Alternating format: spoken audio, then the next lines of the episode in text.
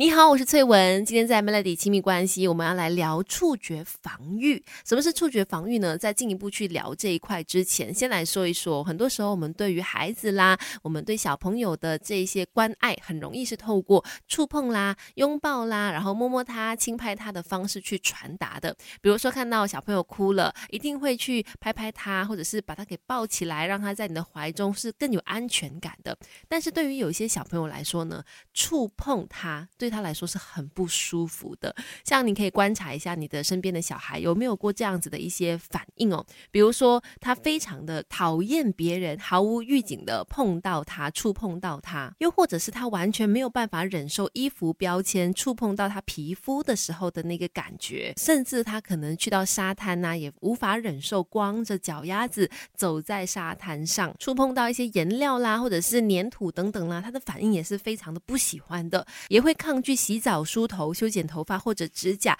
以及对于特定材质的衣服呢，反应会非常激烈，真的是会大哭啦、哭闹等等啊，生气啊、暴跳如雷的。如果有以上我所说的这些反应的话，有可能就是呢，孩子们对于感官知觉当中的触觉感知过度的敏感了，而发生了在早期疗愈领域里面经常去讨论的触觉防御这样的一个情况。那这种族群呢，也被称为触觉敏感的族群。这些小孩都是属于触觉敏感的小孩哦。那如果说孩子有这些呃触觉防御的行为出现的时候，爸爸妈妈应该怎么做才好呢？等一下跟你聊更多。孩子，你慢慢长大，因为爸妈还有学不完的教养之道。Melody 亲密关系，一起来学习。如果你发现你家的小孩对于触觉的这个反应呢，他可以说是零容忍哦，就是人家可能毫无预警，没有跟他讲一声就触碰到他，就让他很生气，或者是他踩到一。些材质的一些衣服啦，或者是沙子啦、颜料啦等等一些东西，都会让他感觉不舒服、不自在，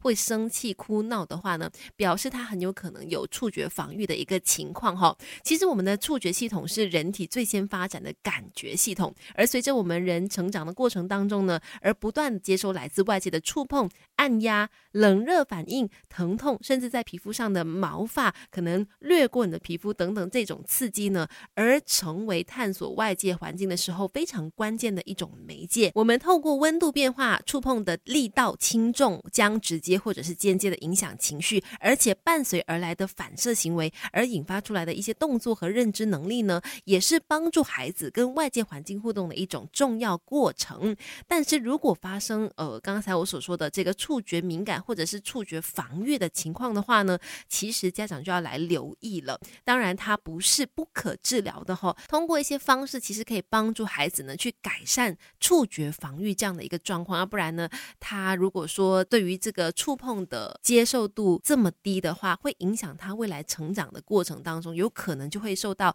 呃朋友的排挤啦等等的，会造成他的情绪波动也会变得非常大。孩子，你慢慢长大，因为爸妈还有学不完的教养之道。Melody 亲密关系，一起来学习。你好，我是翠文。今天在 Melody 亲密关系，我们讲到孩子有触觉防御的一个情况哦，你知道吗？根据一份研究指出呢，患有注意力不足过动症的男孩子呢，有三分之二的几率，他们同时有着触觉防御的现象或者是症状的。所以，对于原本就需要及时疗愈的这些孩子来说呢，建议父母们就应该要有警觉意识。当你发现孩子好像有这种非常强烈的情绪行为和反应的时候呢，你就要去留意和观察，看看他会不会有可能是。有这个触觉防御的情况，那更加需要你呢进一步的透过医生诊断了之后呢，让他们接受一些叫做感觉统合的治疗。刚才我们说嘛，有触觉防御的情况呢，其实它不是不可治疗的，它可以通过一些感觉统合治疗呢，去帮助他缓解这样的一个情况的。而且呢，也有研究发现哦，经过大概六个星期的感觉统合治疗之后呢，大部分原本有触觉防御，也就是人家可能碰一下他就生气的这些小朋友呢。诶，他们这些比较激烈的反应，可能就会慢慢的减少了。那对于一些无害的触觉刺激，接受度也会变得更加高。除了感觉统合治疗之外呢，家长也可以试试看多一点，让孩子们呢出去活动，提升他们的活动量，能够帮助他们减低依赖还有拒绝社交的一个倾向。然后再来呢，我觉得今天我们聊触觉防御最重要的一件事情，就是要破除大家觉得说某些孩子可能对于触碰的反应很大，是他们脾气古怪啦，然后天生的性格怎么样怎么样？其实不是的，反而因为我们大人没有好好的去了解他们，可能是有触觉防御的情况，可能他们天生对于触觉的接受度就是相对比较低的，而且当大家去触碰他们的时候，他们真的已经都感觉不舒服了，还要被责骂，其实就双重的打击。想到这里就觉得，那他们是蛮无辜的。我们应该做的是去真正的去探讨跟了解他们是不是有可能有触觉防御的一个情况，然后呢，更好的做法就是赶快带他们找医生去寻求正确的治疗方式。希望孩子们都可以有快乐的童年，而不被触觉防御所影响跟打扰他们的成长。